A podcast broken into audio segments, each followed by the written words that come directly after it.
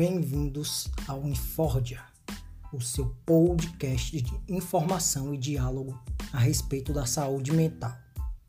O tema do nosso podcast de hoje é autocuidados. O autocuidado pode ser definido como um conjunto de práticas que tem como objetivo o cuidado consigo mesmo e é também dar valor aos nossos pensamentos e emoções na tentativa de administrar e até mesmo solucionar situações de incômodo. Dito isso, vamos conhecer alguns tipos de autocuidado. O primeiro é o físico, que, como o próprio nome sugere, tem a ver com o cuidado com o nosso corpo. Cuidado esse que pode se dar através da prática de exercícios, uma boa alimentação, uma boa noite de sono e etc. Logo em seguida, vem um muito importante que é o emocional. Emocional que tem a ver com as nossas emoções e sentimentos. Temos aqui como exemplos a psicoterapia, o autoconhecimento, que é conhecer a si mesmo, e o auto-perdão, que é o ato de se perdoar. O próximo será o social. Social porque tem a ver com a nossa capacidade de se relacionar com o outro. Os cuidados aqui são se rodear de pessoas que te apoiam, não se isolar do mundo e não se afastar das pessoas, praticar a empatia e a solidariedade.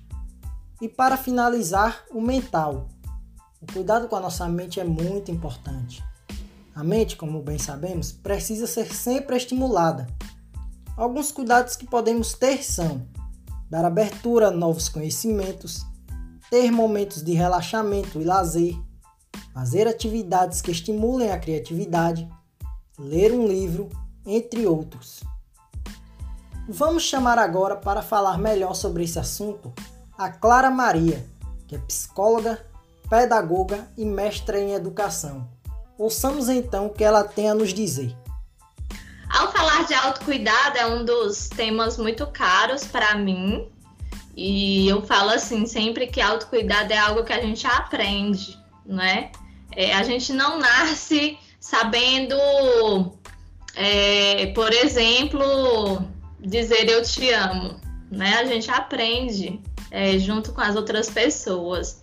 A gente nasce com algumas dimensões mais do quesito fisiológico de é, precisar comer, né? De ter o, o, o cuidado, seja da mãe, do pai ou de outros cuidadores, porque senão a gente não iria sobreviver.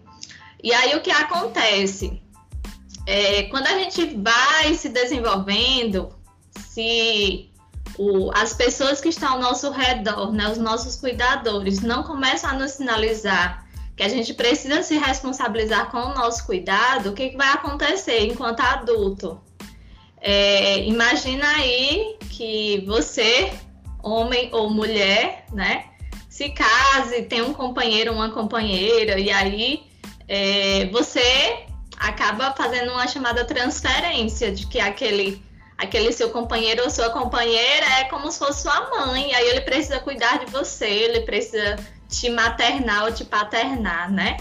E aí, assim, a gente precisa aprender que o autocuidado é, é uma dimensão nossa, e eu acho que é uma das, da, das nossas dimensões ontológicas, ou seja, faz parte do nosso ser.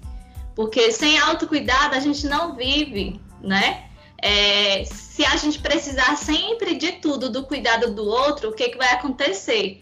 A gente vai sobrecarregar o outro e a gente vai acabar tomando um sentido da nossa vida de se tornar um fardo para o outro. Então, o autocuidado parte de uma dimensão de que eu preciso me responsabilizar e aprender, né, a me cuidar, né? Aprender que a minha alimentação ela precisa é, de alguns nutrientes necessários para minha sobrevivência, né? Se eu passo o dia me entupindo com doces ou salgadinhos, eu sei o que, que vai acontecer no final do dia. Então eu preciso também aprender essas dimensões. Eu sei que uma atividade física é necessária para que é, alguns hormônios, como o hormônio da serotonina, venham à tona. E aí o que, que eu faço? Eu me entupo de doces, é, salgadinhos e passo o dia sentado assistindo é, séries, né? Então eu sei que essa, essa questão também pode me, me trazer grandes prejuízos. Eu sei também que talvez trabalhar oito horas por dia, é, só levantar da cadeira na hora do almoço, pode também ser prejudicial para mim. Então é a questão da ordem, da, da responsabilidade. O autocuidado é a responsabilidade. Não vai adiantar eu ficar o tempo todo me vitimizando, né? E dizendo assim, ah, agora na pandemia eu me sinto atravessado, né? É, por, por, pela ansiedade, tudo, pela angústia. Sim, mas o que é que você está fazendo para mudar essa situação? Eu sou do tipo de psicóloga muito é, de, de fazer com que o outro se atente, sabe, para o processo de responsabilidade. Que é que você já está fazendo para mudar essa situação? Ah, não está fazendo nada? Pois vamos lá. O que é que você pode fazer, né? Você pode fazer uma atividade física pelo menos uma vez por semana. Então vamos começar é, no caso do mínimo, uma vez por semana, 30 minutos. Você tem condições? Sim, tenho. Você tem condições de se alimentar bem? É, sim, tenho. Você tem condições de dormir pelo menos 6 a 8 horas por dia? Sim, tenho. Então, o que, é que você está esperando para se responsabilizar por você, né? Então a gente tem que também é, é, entender que o autocuidado é um processo de responsabilidade nosso que acaba contagiando o coletivo, né? Imagina só que um de nós aqui comece um processo de fazer uma caminhada, aí talvez um amigo, um amigo também comece a se animar e vá também caminhar com você. Então é uma história do contágio, autocuidado contagia. Assim também como a tristeza contagia, é, a dimensão de se cuidar também contagia, né? Aquele suco é, natural que você toma, talvez alguém da sua casa se interesse e vá tomar também junto com você. Então, o autocuidado é um processo de responsabilidade nosso, é, de cuidar da gente para melhor cuidar do outro. Como podemos ver na fala de Clara, o autocuidado é extremamente importante, pois sem ele ficamos ainda mais vulneráveis a ser acometidos por doenças psíquicas. Então, se faz muito necessário que tenhamos esse cuidado com o nosso corpo e, sobretudo, com a nossa mente. E é isso, galera. Aqui encerramos mais um podcast do Unifordia. Espero que os temas trabalhados tenham sido de extrema valia para vocês e que a fala da psicóloga tenha sido bastante esclarecedora.